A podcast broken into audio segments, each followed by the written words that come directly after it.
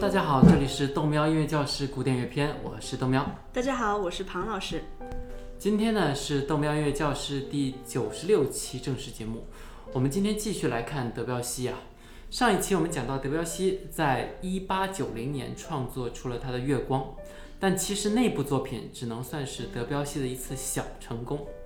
他在一八九三年还自己讲过，说创作一部大师级的作品对于他来说还是很难达到的一个高度。但是事实上，一八九四年，也就是他说过话的这个第二年，德彪西就完成了自己给自己定的这个小目标啊，也就是我们今天会着重讲的这个德彪西的《牧神午后》的前奏曲。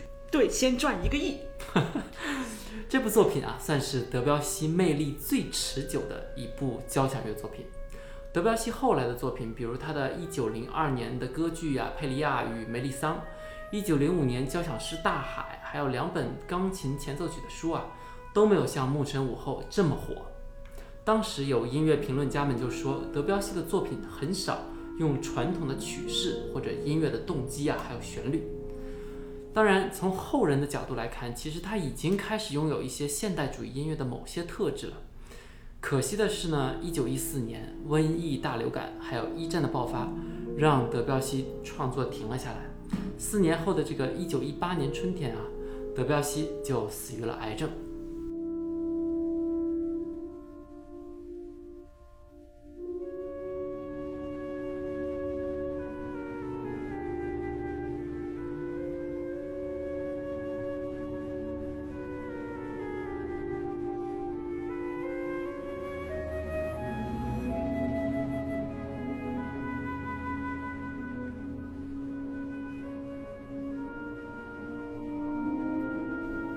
我们之前之所以前几期一直在讨论印象主义的绘画，是因为作为音乐家的德彪西，他和诗人还有画家们待在一起的时间，其实要比和音乐家待在一起的时间更长。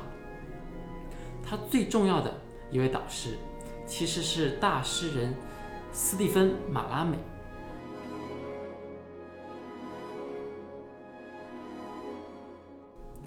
一八七六年，马拉美创作出了一部重要的象征主义著作，叫做《牧神的午后黄昏》。这里的这个牧神呢，其实是一种半人半羊的神话人物。如果我们有小伙伴玩过《魔兽世界》的话，在暗夜精灵族附近的那个森林里啊，就有很多这种萨特。我在图一放了一张《魔兽世界》里萨特的这个样子。传说在大白天的时候，萨特呢。就会追求森林里的各种仙女。这部《牧神午后》的这个诗，讲的就是在一个下午，萨特早上玩了恶作剧累了之后啊，斜躺在这个森林里，地上那种氤氲之气的热气中，思考之后的追求计划，并且无精打采地吹着他的排笛。图二我放了一位画家帕尔默斯。画的一幅牧神午后躺在大树下的状态，大家也可以看一下，这个牧神手里拿着的就是古希腊的排笛，而在德彪西在自己的音乐里啊，也用长笛来表现出这种排笛的声音。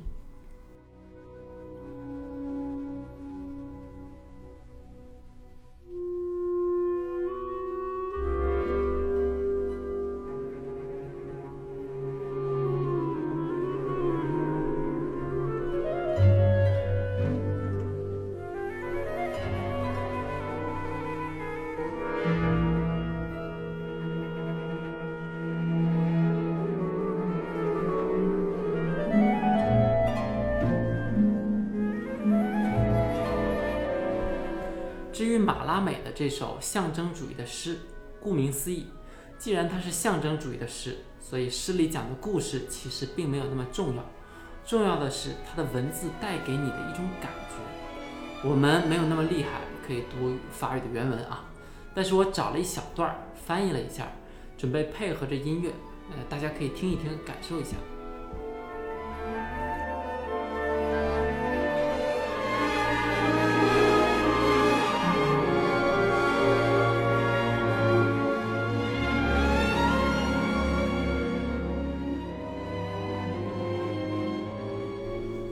什么潺潺水声，唯有我的芦笛，把和弦洒向树丛，那仅有的风，迅疾地从双管芦笛往外吹送，在它化作一场酣雨，两遍笛声之前，沿着连皱纹也不动弹的地平线，这股看得见的人工的灵感之气，这仅有的风，静静地。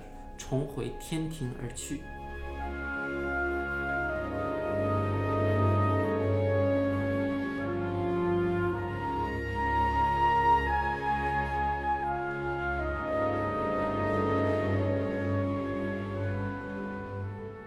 其实，如果你只是跟着这个音乐啊，跟着我的声音，而不要去想文字里面的含义，你就会感觉到当时的这种感觉，基本上就有一点那个意思了。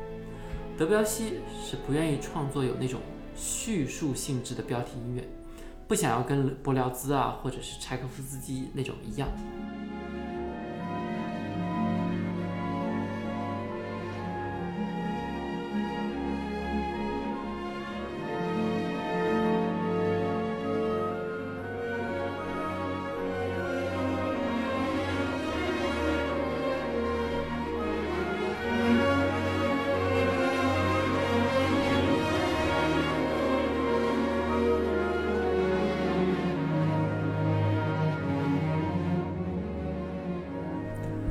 彪西也不想完全按照马拉美的诗原意来写这部曲子，他追求的呢是一种在音乐感受上面的继承，而不是在故事层面上的继承。一八九四年十二月，这部作品演出之后，德彪西描绘他的作品是一系列关于情绪的画，牧神的欲望还有梦，在午后的热气中游走。而那个时候呢，马拉美也在现场，他也说自己从来没有见过这种表达，而且他觉得德彪西的这个音乐让他的诗意更加深入，而且描绘出了比绘画更能表达感觉的一种艺术作品。德彪讲了这么久历史，辛苦了。那我们现在认真的听一听，讲一讲德彪西的这部作品。图三，我们给大家配了一张莫奈印象主义的绘画，大家可以边看边听。首先，豆喵，一会儿你在听它的时候，可以试着在心里面给它打个拍子，无论是两拍或者三拍都可以，找找它是什么节拍，然后我们边听我边讲。好的，不过之前我们讲过印象主义的节拍啊都不好找。嗯，你可以试一下。我们开始喽。最开始长笛独奏在这里演奏起伏的一条旋律。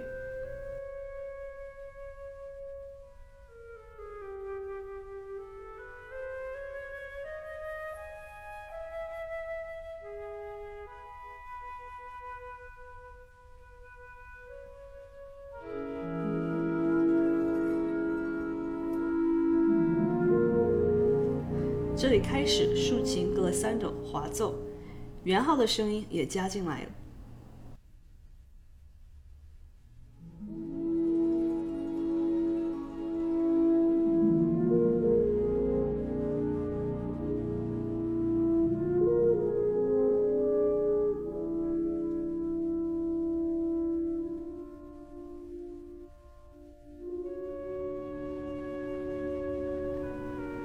笛又开始演奏旋律。如果你仔细听，可以听到弦乐组在用颤音增加音乐的质感。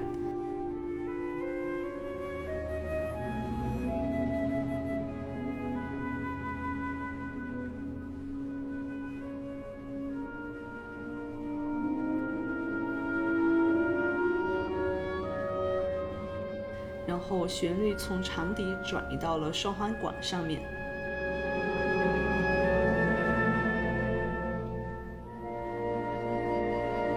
接着，音乐开始逐渐增强，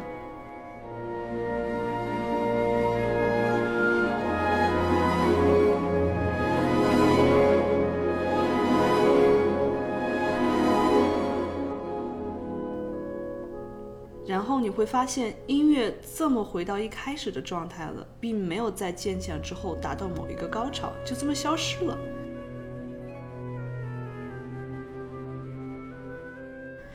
我们先听到这边，一会儿再继续。豆喵，你刚才打拍子打得怎么样啊？我都忘了我要打拍子了，这两下打的实在是太难了，根本就不知道怎么打了。嗯，那这就是印象主义很有特点的，去隐藏了自己的节拍。他们不是没有节拍，只是通过某种方法把它藏了起来。啊、那要不我们还是继续听音乐吧。好，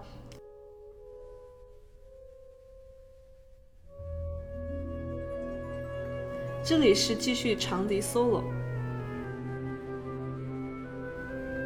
这部作品的曲式其实就是很传统的 ABA 三部曲式。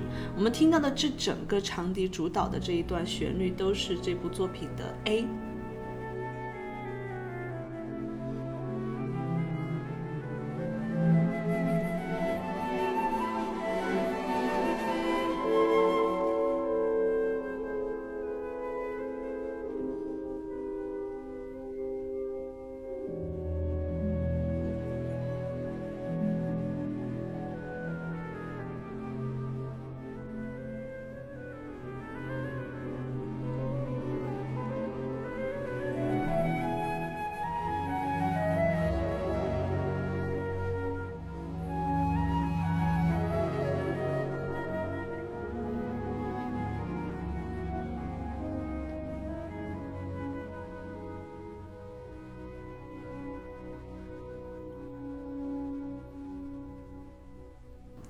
接下来是 B 部分。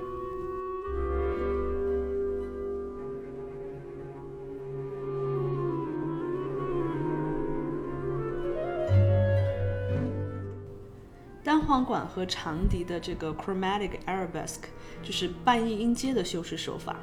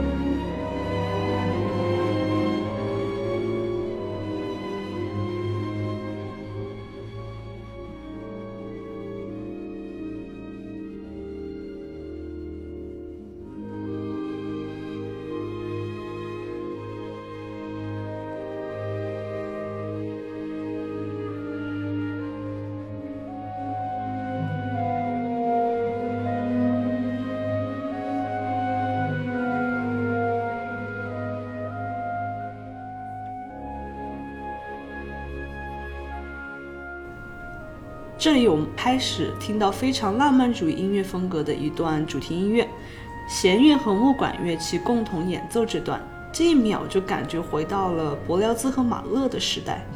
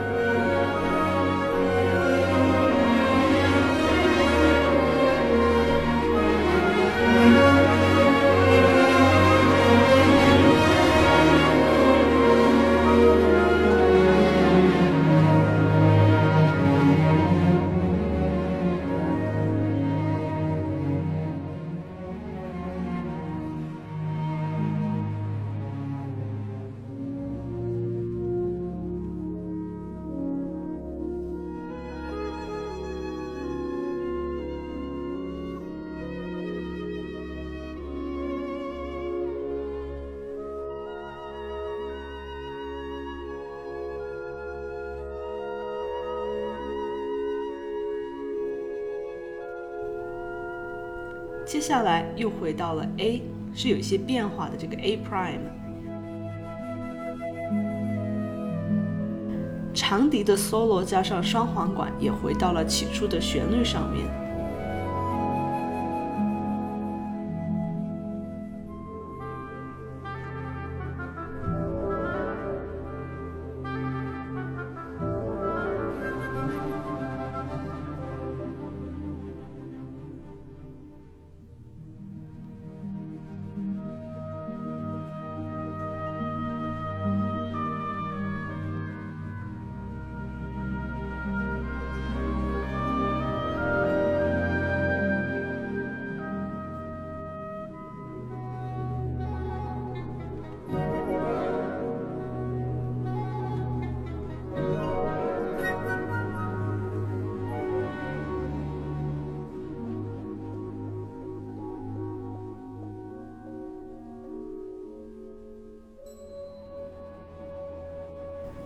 这里是长笛演奏主题，弦乐组用颤音提供支持。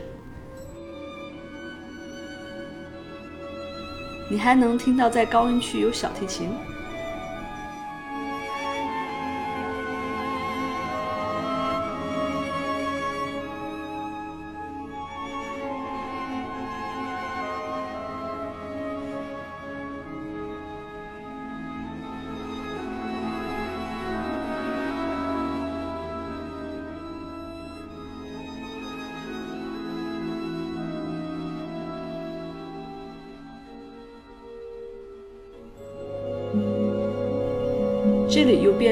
中提琴的主旋律。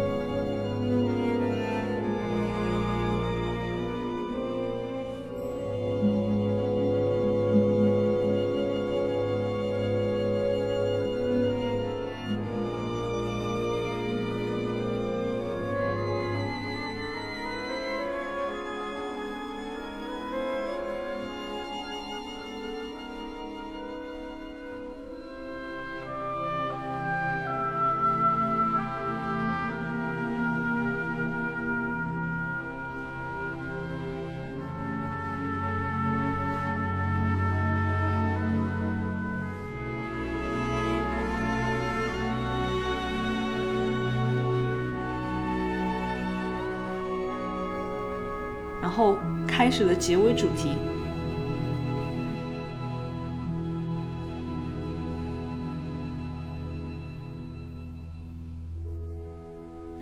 这里弦乐和圆号在做 parallel motion。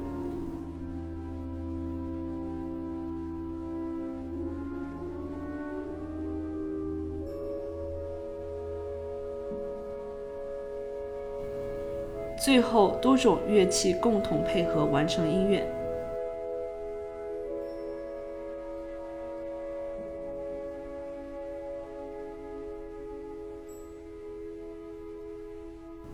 哎，我注意到这部作品的结尾好像没有以前听浪漫主义那种强势结尾啊。非常好。的确，这部作品的原创性，我们再怎么强调也不过分。今天听一下，可能并没有觉得什么，但是当年听惯了这个德国交响乐的广大欧洲听众来说，可以算作这个出墙来的红杏。那德彪西算是直接扩容了西方古典音乐的音乐盒。这部作品也让我在音乐中体会到了这种绘画的美好。我记得我们之前讲这个。德国、奥地利音乐啊，比较有那种向前推进的感觉，而德彪西这部作品真是从头到尾都没有向前推进，它只是通过很多乐器来激发你的某些情绪和感觉，反而是有一种美妙的旋律，把我们带进了一个仿佛永远不会溶解的音乐的漩涡里面，嗯，有一种慢悠悠的这种美好啊。我非常喜欢你用这个慢悠悠的美好来形容德彪西的作品。那我们来复习一下今天学的《牧神午后》和前奏曲有哪些特点吧。豆喵，你先说一下。我能记得的是，首先它是隐藏了节奏的，然后呢，用了同一个这种固定音型啊来推进整部的作品。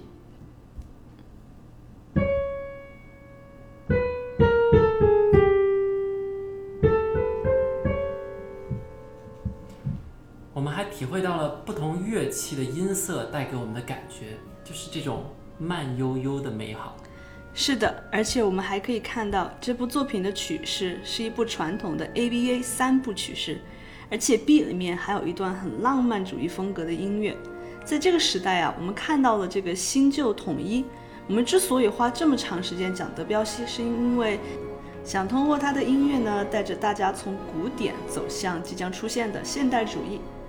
现代主义还要等一等，我们还要继续再讲两期德彪西。哎，我们这边要提到知识点真的太多了，希望大家耐心，不要跳坑。那我们这一期时间也差不多了，下一期我们继续探索德彪西的故事啊。如果你想找我们本期的配乐，请到喜马拉雅 FM 个人主页找纯乐文件夹，记得加微信号 “heaven 下划线九”。大家也来微博找我玩，明天苏州大学庞燕，我们下一期再见。